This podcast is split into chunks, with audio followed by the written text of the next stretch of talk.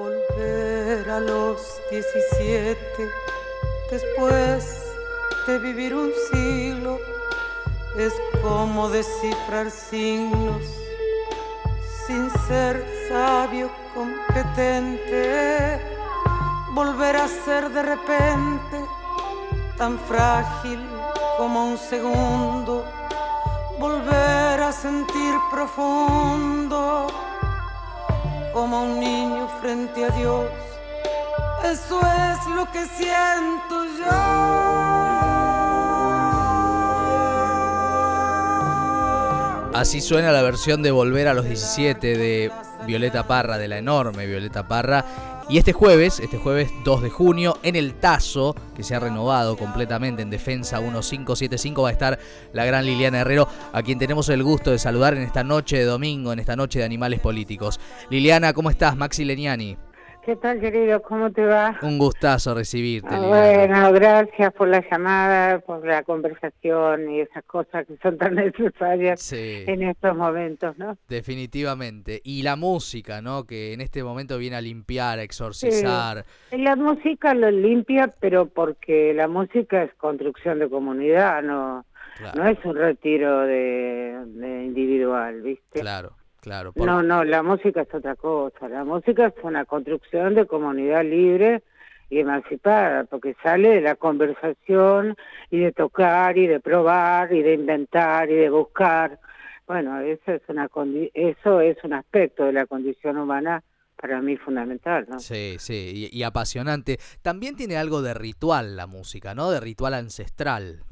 Eh, sí, claro, Sí, sí, claro, sí, provoca llanto, provoca risa, provoca eh, comunidad, como un pensamiento de Horacio también, el de Horacio era un pensamiento, me refiero a Horacio González. Claro, el maestro y tu gran compañero de vida. Y mi gran compañero querido, sí, difícil estos días de mayo y junio porque fueron los días en que ya se lo llevó la ambulancia y finalmente no pudo, no pudo con el virus, el virus pudo con él. Pero bueno, no importa, lo que yo quiero señalar es que que su pensamiento también era un pensamiento con movimiento, ¿viste? Mucho movimiento, eh, diseminado para todos lados, con relaciones inesperadas y también de construcción colectiva, eso también era. Y infinita paciencia también tenía Horacio, y creo que yo a veces la tengo y a veces no. Eh, recuerdo alguna vez que nos visitó hace como muchos años ya en Radio Rivadavia, Horacio González, y hablábamos de, de, los libros. Eh, habían salido en Argentina los primeros libros electrónicos y él decía, nada como el peso de Thomas Man en las manos, ¿no? Este, eh, evocando el libro de papel, ¿no? pero claro, bueno, nunca lo abandonó, ¿no? Nunca lo abandonó. Y eso me pasa también a mí en, en, cuanto a la tecnología, ¿no? Porque yo aún tengo, conservo la bandeja, yo, yo, yo uso la bandeja. Mira. La bandeja de discos, sí, sí. Yo creo que las, las, las, este, las más este, sofisticadas formas de, contemporáneas de la tecnología provocan también eh, la máxima nostalgia por las eh, tecnologías anteriores. Claro. de hecho, ahora... Esa paradoja es interesante. Es interesante. De hecho, eh, estamos hablando con Liliana Herrero aquí en Radio con Vos, em, y de hecho ahora ha vuelto, ¿no? la bandeja, los LP, hay toda una cultura de revitalizar eso, y también... te diría yo, de a diferencia de, de, la música que uno puede escuchar eh, mientras hace otra cosa, ¿no? Como diría Oscar Wilde, esa música que es para hablarle encima. este, eh, hay cierta música que requiere, ¿no? De que uno se detenga y eso pasa con tu arte, con tu música, con tu manera de abordar, ¿no? Los temas. Recién este que escuchábamos, esta versión de Volver a los 17, que es una versión distinta, ¿no? Eh, eh, a mí me encanta eso de tu obra, Liliana, siempre que vos le encontrás otra mirada a todo, ¿no? Sí, pero que, que si no lo hiciera, que estaría condenada hacer cover eternamente, ¿no? Claro, claro, claro. Y yo no, no, no, no puedo hacerlo.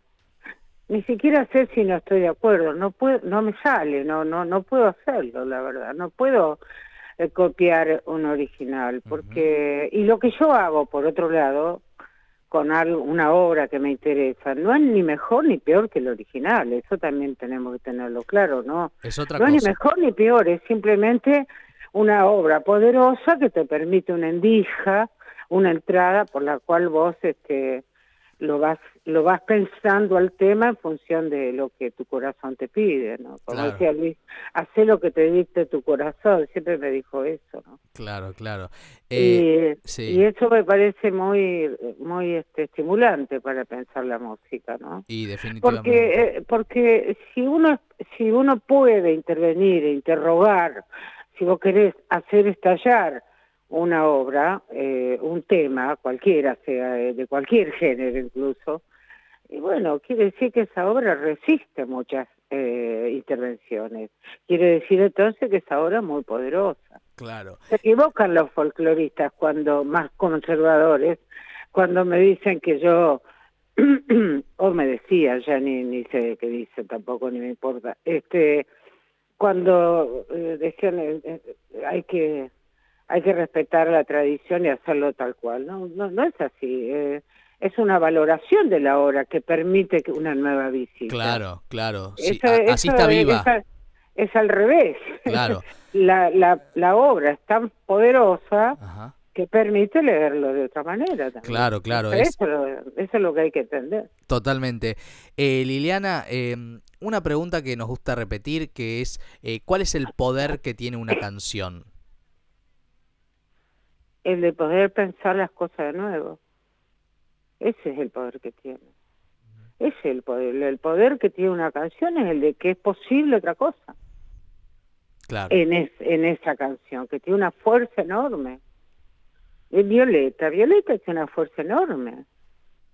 Eh, Violeta Parra es, exquisita. Es, eh, no, yo no sé si la hemos valorado en la Argentina como como se eh, eh, en sus producciones originales. La hemos conocido a través de ese hermosísimo libro, el disco que hizo Mercedes. Claro. Está sobre Violeta, digamos. Pero después el abordaje es muy limitado porque se cantan dos canciones y, por ejemplo, hace poco te cuento, Cristian Alarcón presentó su libro eh, y, estaba La Charo al principio y cantó La Jardinera, que es una canción maravillosa, pero se canta poco, por ejemplo. Vos la grabaste con Ligia, ¿no? Yo la grabé, yo la grabé con Ligia Piro en un disco, en un disco de Ligia que ella me invitó a cantar y a mí me dio mucho gusto hacerlo. Sí, fue preciosa esa versión. Este... Pero muy compleja, Violeta, ¿eh? Claro. muy compleja, es difícil. Sí, sí. Para el músico, para el que lee música y, trata de entender lo que ella hacía con su mano hecha eh, rítmicamente, es dificilísimo. Claro. Hay que revisarla de nuevo Violeta. Eh, al contrario, hay que es maravilloso volver a ella. Mira, Liliana. Como es maravilloso volver a, a Luis, como es maravilloso volver a contemporáneos como Fito. Eso, eso es lo que yo creo. Claro. No, sé, no, no, tengo prejuicios de, este, de géneros, digamos. Liliana, escuchate un poquito cantando con Ligia Piro. Esta es la versión que hicieron juntas de La Jardinera, un tema maravilloso de Violeta Parra que suena de esta manera de ti voy a cultivar la tierra. En ella espero encontrar remedio para mi pena. Aquí plantaré un rosal de las espinas más gruesas. Tendré lista la corona para cuando en mí te mueras. Para mi tristeza violeta azul. Clavelina roja para mi pasión. Y para saber si me corresponde de un blanco manzanillón. Si me quiere mucho, poquito, nada, tranquilo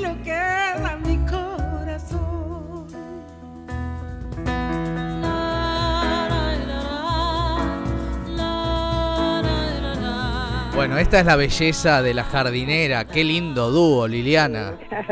Bueno, Ligia es fantástica, ¿eh? a mí me, me encanta ella, es una gran música y cantante y, es una gran persona, la verdad que yo la quiero mucho y, fue me dio mucho gusto que me invitara a cantar eso con ese, ese tema con ella.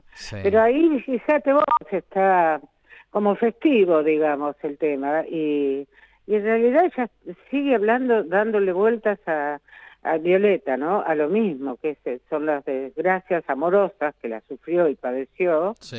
Y, los pobres, ¿no? Eso creo que fueron los grandes temas. La pobreza y las desigualdades sociales creo que fueron los grandes temas de, Violeta, ¿no? que no es poco, que no es poco. Y, alguien que llora, alguien que llora y que se suicidó. Es decir, eso, eso tenemos que saber esas cosas, porque entonces también abordamos los temas de otro modo. Claro, y, conocer esas historias detrás de las canciones y de las artistas y los artistas creadores para entender de qué va. Eh, me imagino que Violeta va a estar en el repertorio del jueves. ¿Y qué más, Liliana? No, ay, sabes que no sé, no pensé nada para ah. cantar el, el, el jueves. Bueno, tengo tiempo. claro que sí, por supuesto. Eh, pero me imagino que Spinetta va a estar. ¿Va a estar la oración del remanso, por ejemplo? Sí, oración del remanso ya creo que es una canción que no no me puedo ir de los conciertos sin cantarlo porque me linchan. Porque sos única haciéndola. pero ese es un gran tema de Fandermaul, un gran tema, ¿no? Sí. Mira, mira, así suena. Pone un poquito, Luqui los espineles.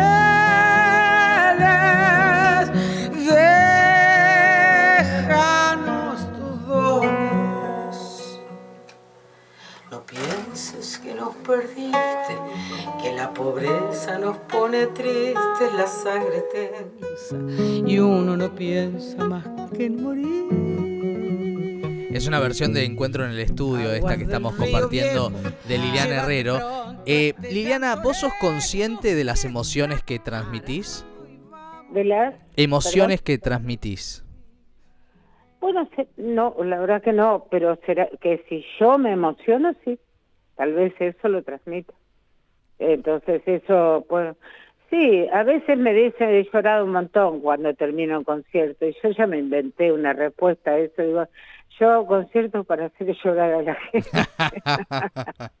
y porque no sé qué decir ante eso. Tal vez yo lloro también. Lo, he hecho, me he pasado en vivo. Y también me, me, si me equivoco, paro y vuelvo, digamos. Eso también. O si no me gusta la versión que estoy haciendo, y entonces prefiero parar y retomar. Eso me, me gusta.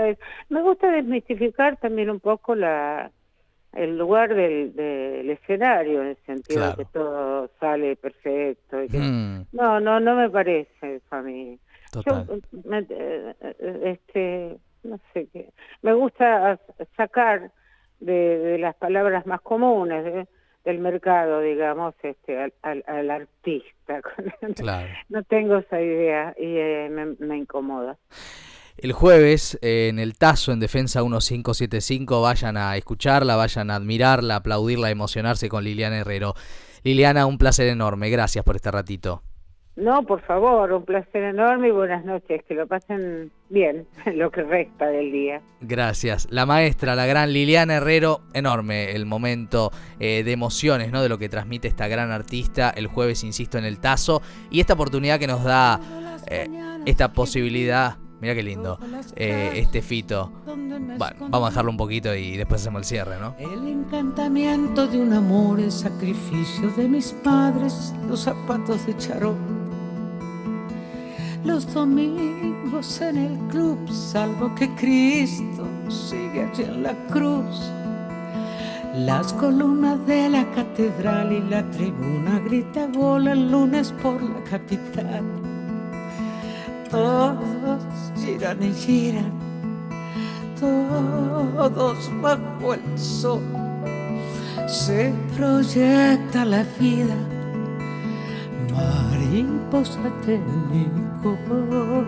Cuántas emociones, ¿no? Esta, este himno de, Fito reversionado maravillosamente por Liliana Herrero. Cada trabajo discográfico de Liliana es una obra de arte absoluta. Bueno, con la emoción de la música, de los artistas que siempre son protagonistas en Animales Políticos, nos vamos. Ya llega Rubén Suárez, llega a Poner Noticias. El próximo domingo a las 20 volvemos a hacer Animales Políticos. Gracias, buenas noches.